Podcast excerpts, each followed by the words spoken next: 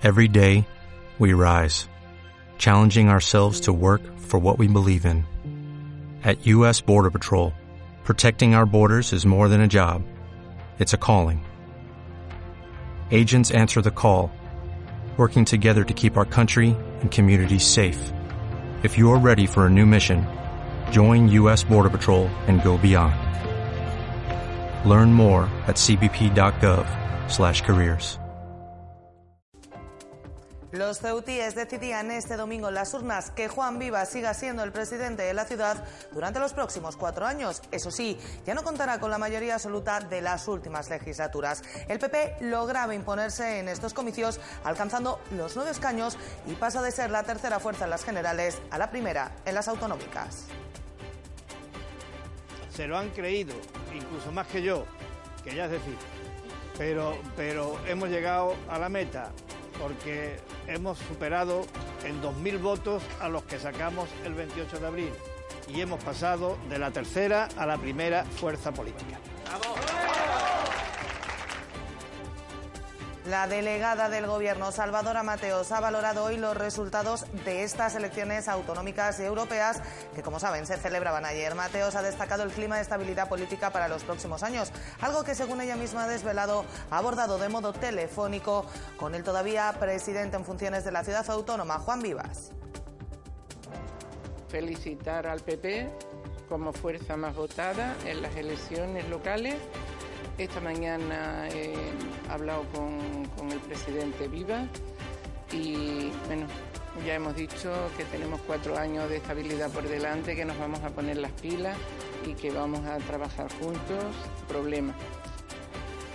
Y a Celice, la Asociación de Celíacos de Ceuta, con motivo de su Día Nacional, ha difundido información sobre sus actividades, así como de la enfermedad, desde un stand que se ha ubicado en el Paseo del Rebellín. Entre sus objetivos primordiales para este año está realizar un censo de celíacos en Ceuta hacer un estudio en el que podamos ver realmente cuántas personas hay. Ahora mismo aquí en Ceuta no hay ningún mapa hecho de cuántas personas tienen este tipo de patología, ni siquiera en adultos y tampoco en niños. Entonces sí es parte de lo, uno de los proyectos que tenemos para, para este año. Muy buenas noches, bienvenidos a los servicios informativos de Ceuta Televisión. Estos que les hemos relatado son tan solo algunos de los asuntos que nos deja esta jornada de lunes. El resto, como siempre, se los contamos a continuación. Comenzamos.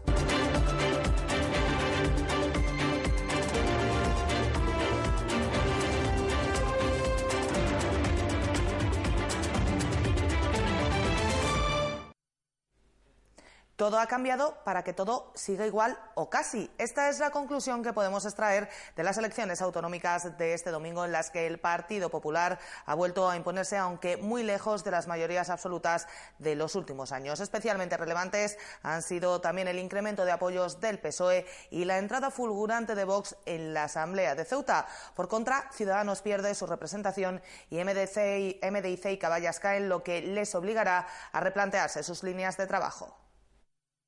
Euforia, alegría desbordada, no hay otras palabras para definir el ambiente de la pasada noche en la sede del PP. Una sede que vivía sus peores momentos hace un mes, pero que este domingo resurgía como el ave fénix. Juan Viva seguirá siendo el presidente de la ciudad gracias a los nueve escaños con los que se hacía este domingo, pasando de ser tercera fuerza en las generales a primera en esta cita autonómica. Eso sí, pierde la mayoría absoluta que había sido tradicional durante los últimos comicios. Se lo han creído, incluso más que yo que ya es decir, pero, pero hemos llegado a la meta porque hemos superado en 2.000 votos a los que sacamos el 28 de abril. Y hemos pasado de la tercera a la primera fuerza política. Algo menor, quizás por las expectativas generadas, era la alegría en la sede del PSOE. Pese a ello, los de Manuel Hernández lograban sus mejores resultados en casi tres décadas y contarán con siete diputados en la Asamblea, doblando prácticamente su representación actual. Y decir que nosotros estamos muy contentos con los resultados que hemos obtenido. Desde luego, el doblar, doblar eh, y todavía no sabemos hasta, hasta cuánto más los resultados obtenidos en el año 2015 para nosotros es una gran satisfacción. Desde luego estamos muy, muy, muy contentos porque se ha hecho un trabajo eh, bastante laborioso y eh, los resultados pues se ha demostrado que han sido positivos. Y euforia también la que se vivía en Vox. Los de Juan Sergio Redondo han protagonizado una entrada fulgurante en la Asamblea de Ceuta, pasando de no tener representación a lograr seis diputados, convirtiéndose en la tercera fuerza de la ciudad. Estamos muy satisfechos, muy contentos, muy felices. Queremos agradecer fundamentalmente a todos los ceutíes que han apoyado la candidatura de Vox. Para nosotros, mm, eh, como digo, es totalmente gratificante saber que hay muchos ceutíes que eh, eh, nos han escuchado, han entendido nuestras ideas, las han apoyado y eso nos, motiva muchísimo para entrar con fuerza, para defender nuestras ideas y conseguir que Ceuta sea una ciudad próspera y eh, bueno, pues eh, darle mm, estabilidad a esta ciudad. Pero como en la vida, para que haya ganadores tiene que haber perdedores. Los peor parados, sin duda, han sido los representantes de Ciudadanos. Javier Varga deja de ser diputado en la Asamblea y los Naranja pierden su espacio. Una situación que creen que ha venido provocada como una reacción a los resultados de las generales. La valoración no puede ser buena. La verdad que nos sentimos pues un tanto frustrados, ¿no? Eh, pero no lo hemos conseguido. Eh, se ha producido, a nuestro entender, una reacción a la vista de los resultados de las generales, de las pasadas generales, y una extraordinaria concentración del voto a la derecha y a la izquierda. En Caballas creen que ha llegado la hora de reflexionar. Sus resultados han sido malos, perdiendo tres de los cuatro diputados con los que ha contado los últimos años. Ahora, han explicado, llega el momento de la reflexión sosegada y de tomar decisiones de cara al futuro.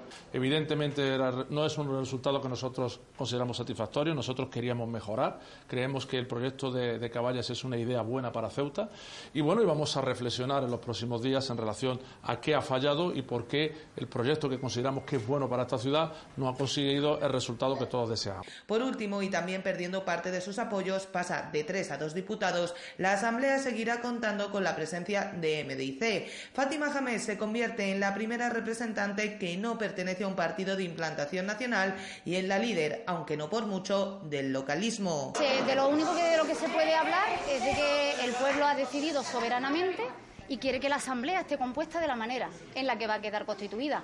Para nosotros, desde luego, nos hemos dejado la piel estos cuatro años que han pasado. Tal vez haya que replantearse la forma de trabajar, haya que plantearse la estrategia política y cambiar algunas cosas. Pero para nosotros, desde luego, no es ningún batacazo. Para nosotros sigue siendo muy importante que haya ceutíes que hayan depositado su voto a favor del MDC.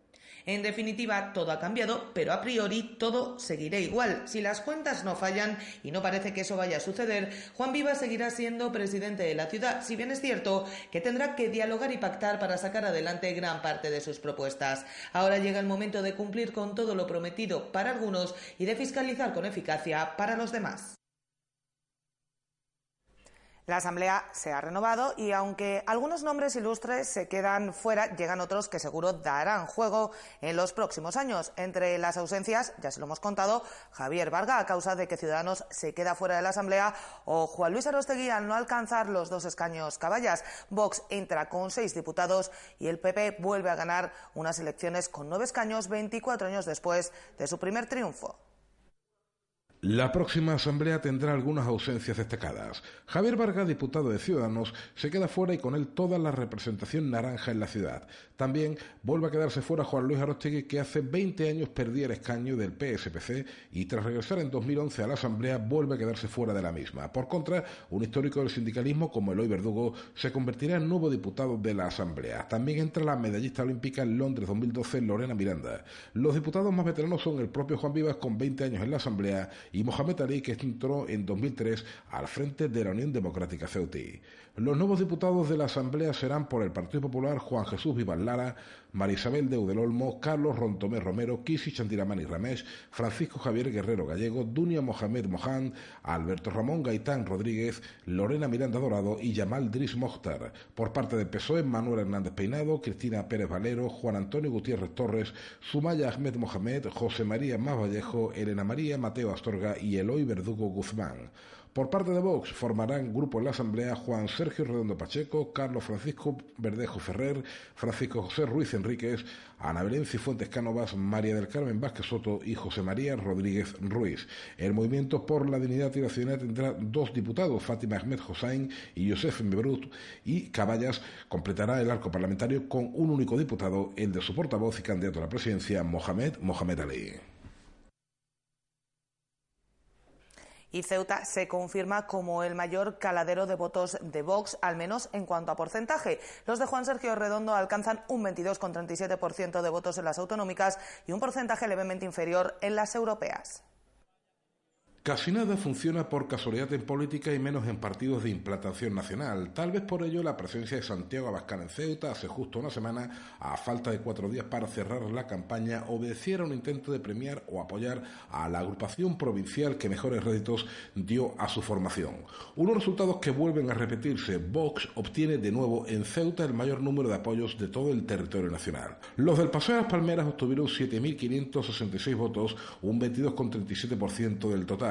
Un resultado por debajo, eso sí, de los 9.079 que lograron hace un mes, lo que le supuso entonces un 23,96% de los sufragios emitidos y en cualquier caso superior a los 6.748 votos y el 20,58% de las elecciones europeas.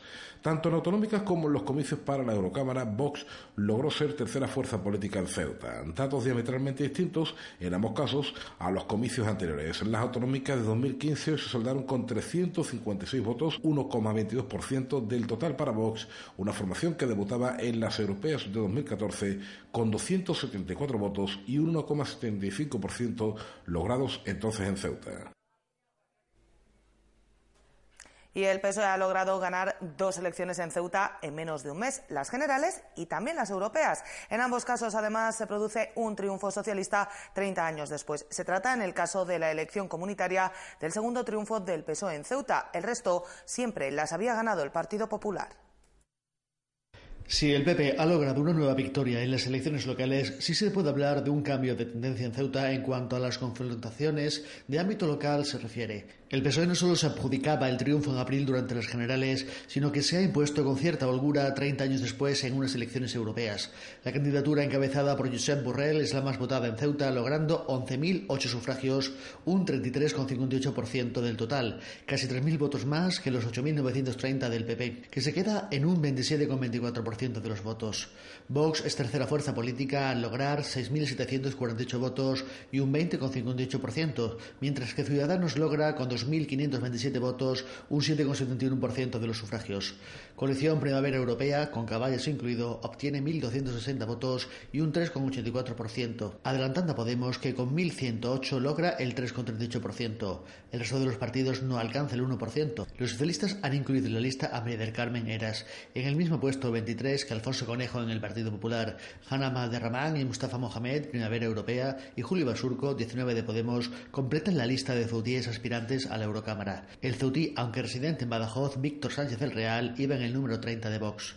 En 2014 el PP logró un 40,34% de los votos frente al 22,5% del PSOE. Primavera Europea tenía un 8,97% y Podemos un 3,68%. Ciudadanos logró entonces un 2,42%, Vox un 1,75% y el PACMA lograba un 1,44% de los sufragios emitidos. Se trata además del segundo triunfo socialista en Ceuta en unas elecciones europeas tras el de 1989 y como en 1999, la otra vez en que coincidieron europeas y autonómicas, Ceuta vota diferente en ambas convocatorias. Entonces el PP contrarrestaba en las europeas el triunfo del GIL en las elecciones autonómicas y ahora el PSOE logra el triunfo en Europa frente a la victoria local del PP.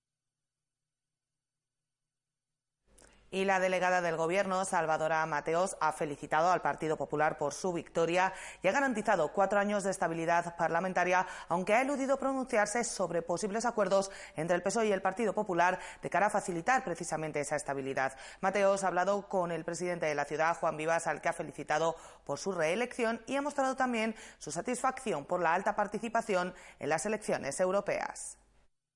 La estabilidad institucional es el detalle con el que se queda la delegada del Gobierno, Salvador Mateos, a la hora de valorar los resultados de este domingo. Mateos ha comparecido en la mañana de este lunes en delegación para, en primer término, felicitar al presidente de la ciudad, Juan Vivas, con carácter público.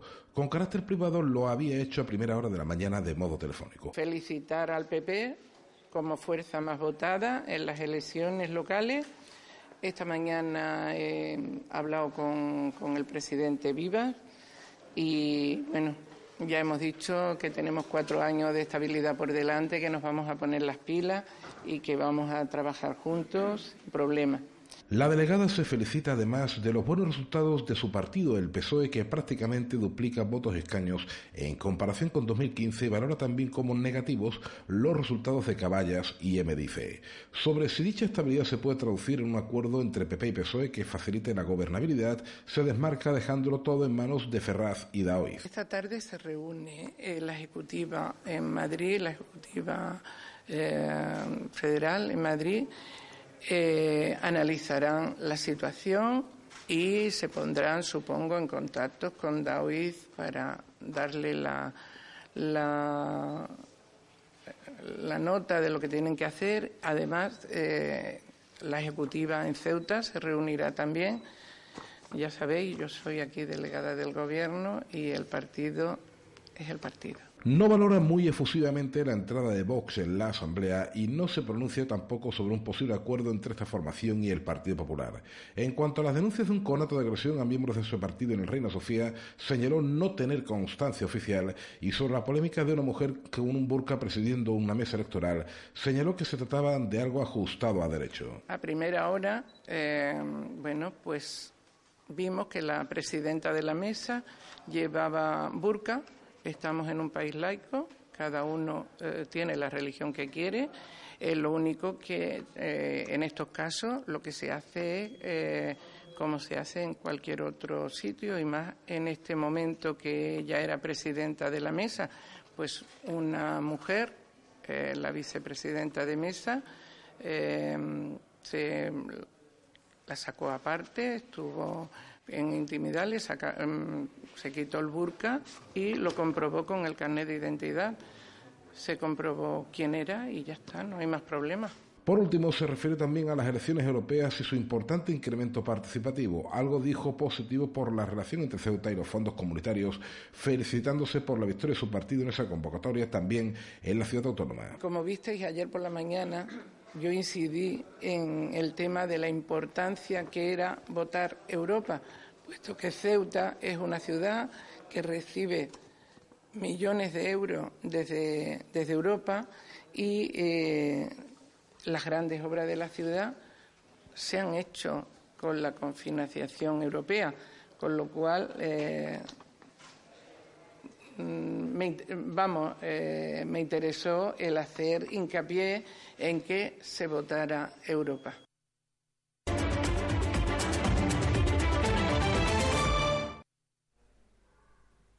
Dos actuaciones de la Guardia Civil han permitido la incautación en las últimas horas de un total de 153 kilos de hachís. La más importante de ellas se producía en aguas de la Bahía Norte, donde se localizaban tres fardos con 108 kilos de esta sustancia en su interior.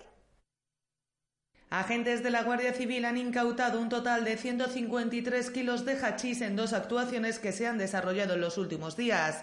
La primera de ellas se producía poco antes de las 12 de la mañana de este sábado en la zona de control de embarque del puerto en la que se detectaba la posibilidad de la existencia de esta sustancia en uno de los vehículos que pretendía embarcar hacia Algeciras. Tras realizar un reconocimiento exhaustivo del vehículo se localizaban en su interior 45 kilos de hachís ocultos en un doble fondo practicado en el suelo del coche como consecuencia de esta actuación se detenía a una mujer de 34 años y residente en Málaga, que además viajaba en el vehículo con su hija menor de edad. La segunda de las actuaciones se producía en aguas de la Bahía Norte, cuando agentes del Servicio Marítimo de la Guardia Civil localizaban tres fardos de arpillera que contenían un total de 108 kilos de hachís que habrían alcanzado en el mercado negro un valor de 170.000 euros. En ambos casos se han abierto las diligencias judiciales oportunas y se ha trasladado la sustancia intervenida al área de sanidad de la delegación del Gobierno. El Servicio de Extinción de Incendios y Salvamento ha extinguido un incendio en un vehículo a primera hora de la mañana de este lunes sobre las ocho y media. Un fuego que comenzó mientras la conductora del coche se encontraba todavía en su interior. Sin embargo, no ha habido que lamentar daños personales. Los bomberos, que fueron asistidos por Policía Nacional y Guardia Civil, han empleado cerca de 2.000 litros de agua para sofocar las llamas. Desplazaron a la zona dos vehículos con una dotación de cinco efectivos. Este fin de semana tendrá lugar en Sevilla el desfile con motivo del Día de las Fuerzas Armadas, una cita que ha traído hasta el puerto de Ceuta al buque Furor que hace escala en nuestra ciudad antes de partir hacia el Guadalquivir para participar en los actos previos a este día. Precisamente el comandante del buque ha visitado este lunes las instalaciones de la delegación del Gobierno, donde ha podido departir durante unos minutos con Salvador Mateos. Si han paseado los últimos días por las inmediaciones del Muelle España, se habrán percatado de la presencia de uno de los buques de la Armada Española. Se trata del Furor, que se encuentra haciendo escala en la ciudad desde el pasado sábado y que aquí permanecerá hasta este martes. El Furor permanecerá en la ciudad antes de partir en dirección a aguas del Guadalquivir, ya que está prevista su participación en los actos previos al desfile del Día de las Fuerzas Armadas, que tendrán lugar en la capital andaluza durante la jornada de este sábado. Hasta allí tiene previsto llegar este jueves remontando el río y siendo una parte importante de estos actos. Durante la mañana de este lunes, además, la delegada del Gobierno ha recibido a su comandante, el capitán de corbeta Ángel Morales Trueba, que ha podido departir unos minutos con Salvador Mateos en una visita de cortesía, acompañado por el comandante naval de Ceuta, Francisco Cornao.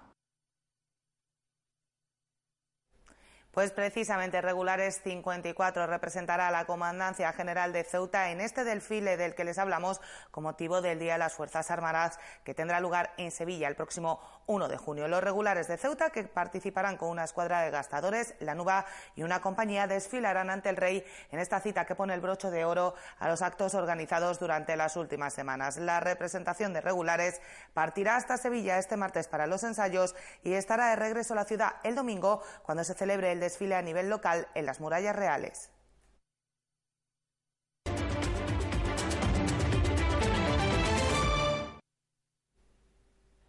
Y vamos con más cosas, porque la Asociación de Celíacos de Ceuta, Celice, ha instalado un stand este lunes en el Paseo del Rebellín con motivo del Día Nacional del Celíaco, desde el que han divulgado información sobre las actividades que realizan, así como de este trastorno y sus consecuencias. Una asociación con algo más de un año de actividad que tiene entre sus objetivos crear un mapa de celíacos o aumentar la información que existe en colegios, hospitales o en el propio sector de la hostelería sobre esta enfermedad y las maneras de lidiar con ella. Acélice ha estado divulgando información sobre la celiaquía desde un stand en el Paseo del Rebellín, donde además quien lo desease tenía la oportunidad de recibir un lote de productos sin gluten uniéndose a la asociación. Llevamos más de un año como asociación, eh, tenemos la junta directiva ya organizada y empezando a funcionar aquí en, Ceuta, que tenemos muchos proyectos. Eh, ahora mismo nuestro stand lo que intenta es divulgar toda la información de lo que es la, la celiaquía y los proyectos que tenemos, la colaboración que tenemos ahora mismo con Mercadona, porque Mercadona nos está apoyando absolutamente en todo nuestro proyecto. Actualmente no hay un censo del número de personas que padecen alergia o intolerancia al gluten, los dos grados en los que aparece la celiaquía, por lo que la asociación tiene como uno de sus primeros objetivos desarrollarlo. Hacer un estudio en el que podamos ver realmente cuántas personas hay. Ahora mismo aquí en Ceuta no hay ningún mapa hecho de cuántas personas tienen este tipo de patología, ni siquiera en adultos y tampoco en niños. Entonces sí es parte de lo, uno de los proyectos que tenemos para, para este año. Además quieren aumentar la información iniciando campañas de divulgación en colegios y hospitales para que sus profesionales estén familiarizados con los problemas de quienes padecen esta enfermedad, así como en otros sectores. Después en la hostelería de que se conciencien, porque claro, los celíacos vamos a las hostelerías, vamos y no hay, no hay realmente ninguna dieta hecha para, para, los celíacos ni en ámbitos de bares ni en restaurantes que yo tenga constancia. La celiaquía puede provocar otro tipo de intolerancias como consecuencia de la degradación progresiva de los capilares del intestino, además de los síntomas que ocasiona la enfermedad. Los síntomas que nos dan pues es, es desde diarreas a inflamación, dolor abdominal, dispepsia, hay problemas a la hora de, administrar de los nutrientes, poderlos eh, tolerar, es decir, no, asimilar, perdón. ¿Y por qué? Pues porque generan déficit de vitaminas y de minerales. ¿Por qué? Porque ahí precisamente es donde tenemos eh, la enzima que es la que hace que, el gluten se descomponga y poder absorber así los nutrientes. Entonces tenemos déficit de ello, con lo cual a los críos también les dañan eh, no solamente a nivel intestinal, sino en el, también les afecta en el crecimiento a los críos. Lo más importante para Célice en este momento es la captación de socios para tener la suficiente capacidad para organizar más actividades. El Instituto de Estudios Ceutíes fue fundado el 4 de junio de 1969, por lo que el presente año cumple su 50 aniversario, para el cual el artista Antonio San Martín ha diseñado un logotipo que simboliza con su torre y su mar tanto al instituto como a la propia Ceuta. Lo ha presentado su creador junto con el director José Antonio Alarcón este lunes. El Instituto de Estudios Ceudíes celebra en 2019 su 50 aniversario desde la fundación un 4 de junio por el entonces teniente de alcalde Alfonso Sotelo, un año que pretenden llenar de numerosas actividades. En 1969, el 4 de junio eh, de 1969, Alfonso Sotelo Azorín, que en aquel momento era primer teniente de alcalde y responsable del área de cultura y de turismo del Ayuntamiento de Ceuta de aquellos años, eh, propuso a la, Comisión Permanente Municipal de, aquella época la creación de este instituto. Y a partir de ahí se puso en marcha, bueno, por los mecanismos para, su creación. Se, consolidó de forma definitiva en mayo de 1970, donde se eligen los 23 primeros miembros, eh, sus estatutos y, su, primera junta rectora. Eh, este año, ese 4 de junio de 1969, cumplimos de andadura, de, eh, historia, 50 años eh, el Instituto de Estudios Ceutíes. 50 años que sufrieron un paréntesis debido a la transición y a las vicisitudes y avatares sufridos tanto por la entidad como por muchas otras instituciones en España en aquellos años. Prácticamente en 1989 se refundó eh, bueno, porque, entre aquel viejo instituto eh, de finales del franquismo y el principio de democracia hubo, bueno, como tantas cosas en España, hubo cambios institucionales, pero el instituto continuó con esa refundación que se hizo en 1989 y nosotros nos reclamamos herederos del conjunto de la historia del instituto, sin duda. ¿no? El creador del logotipo, Antonio San Martín, ha querido darle una forma rectangular en contraposición con el oficial del instituto que es redondo y dividirlo de forma asimétrica, dejando que en el bloque izquierdo el menor se simbolice a Ceuta y al propio instituto. Es un rectángulo, pero aparece dividido no de una manera simétrica, sino de una manera simétrica en dos partes, una más estrechita, a la parte izquierda, en la que podemos ver, o por lo menos yo decidí así, que hubiera un símbolo eh, que identificara rápidamente al, espectador, lo llevara rápidamente a la, imagen del instituto. Entonces, en ese sentido, volví al Ceitil, y que ya sabéis que tiene tres torres eh, planteadas de una manera muy esquemática y unas ondas como del mar, y yo eh, decidí que la imagen de una torre y el mar era bonito para reflejar el tema del instituto es en el lado derecho de forma cuadrada donde el artista ha incluido toda la tipografía. Es donde he volcado las leyendas tipográficas, aparece lógicamente la fecha, el cincuentenario, el nombre del instituto y sobre todo, eh, jugando con una gama de grises, en el centro aparece un gran 50 por los 50 años que ha cumplido el instituto. Es un 50 que incluso tipográficamente desborda la superficie del propio logotipo y cuyo cero sirve de marco o enmarca una rama de laurel. Ya sabéis que el laurel desde la época de los romanos, bueno, pues simboliza esa victoria, ese logro conseguido, ¿no? Yo creo que el instituto es un laurel más que merecido, porque bueno, medio siglo de trabajo por la ciudad investigando con jornadas, con simposios, con publicaciones, es mucho y que sirva también este logotipo pues de impulso para seguir en esta misma línea. Un logotipo que será utilizado en todos los actos del año, empezando por las jornadas sobre medio natural y su entorno, que comenzarán este martes en la Biblioteca Pública Adolfo Suárez. Y la Federación de Asociaciones y Secciones Juveniles ha abierto el plazo de inscripción para los grupos de trabajo que tienen el objetivo de elaborar el documento de bases que fijará el posicionamiento de la juventud ceutí en distintos temas. Los grupos están divididos en cuatro áreas, participación, mujer, LGTBI más I, salud integral, educación formal, socioeconómica y Erasmus Plus, y medio ambiente y educación no formal. Los grupos de trabajo son espacios de libre participación previa inscripción de la juventud. Están divididos en cuatro áreas. La primera es participación, donde se trabajará sobre la forma de incentivar la participación en los diferentes espacios. En segundo lugar, mujer, LGTBI y salud integral, dedicado a todo lo relacionado con la mujer, el colectivo LGTBI, la diversidad funcional y hábitos de vida saludables. En tercer lugar, educación formal, socioeconómica y Erasmus Plus. Ese grupo trabajará la formación profesional, el Instituto, Universidad, Empleo, Vivienda y Migraciones, entre otras.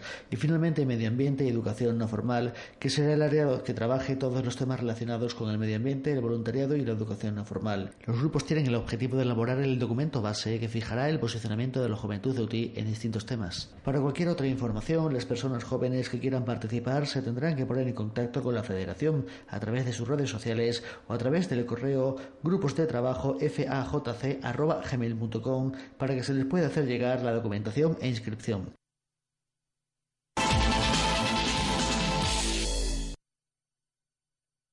Y en el tiempo del deporte les contamos que la agrupación deportiva Ceuta Fútbol Club tendrá que remontar este próximo domingo en el Murube tras perder 2 a 1 ante el Prat en la ida de la primera ronda eliminatoria de la fase de ascenso a Segunda B. El filial del Cádiz también perdía este fin de semana frente a Osasuna, mientras que el Utrera y el Algeciras se alzaban con el triunfo en sus encuentros, en ambos casos por la mínima. Primer fin de semana de playoff de ascenso a Segunda División B con luces y sombras para los representantes del grupo décimo de Tercera División.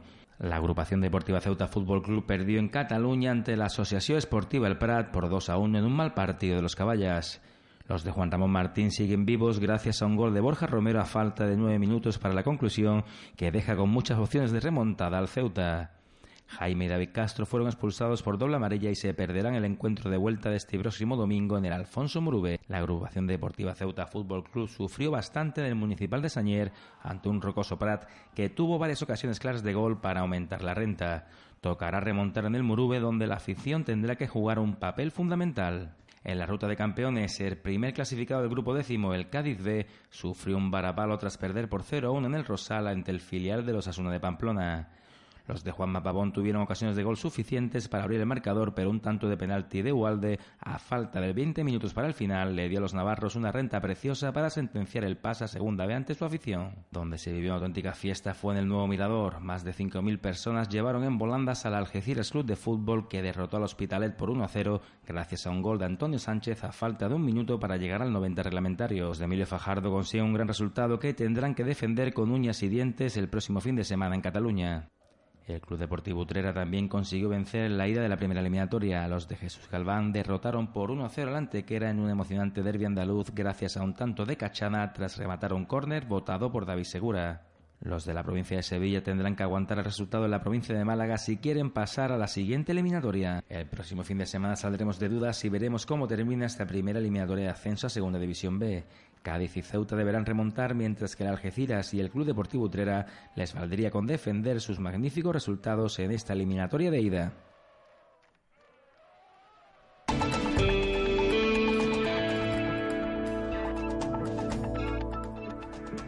Y vamos ya con la información del tiempo para este martes. Cielos poco nubosos o despejados con algún intervalo de nubes bajas, especialmente por la tarde. Las temperaturas sin muchos cambios, mínima de 18 grados, máxima de 24. Lo que sí irá cambiando es el viento, que comenzará soplando de poniente, pero irá rolando a levante por la mañana y disminuyendo a flojo a lo largo de la tarde. Y el número premiado en el sorteo de la Cruz Roja de hoy ha sido el 186 186. Nosotros nos vamos ya, no sin antes recordarles que pueden seguir toda la actualidad de la ciudad en nuestros perfiles en las redes sociales, Facebook y Twitter, en nuestros podcasts y, como no, aquí en www.ceutatv.com. Hasta mañana. Adiós.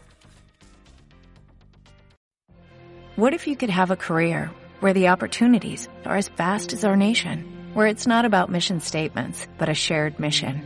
At U.S. Customs and Border Protection, we go beyond to protect more than borders. From ship to shore, air to ground, cities to local communities, CBP agents and officers are keeping people safe. Join U.S. Customs and Border Protection and go beyond for something far greater than yourself. Learn more at cbp.gov/careers.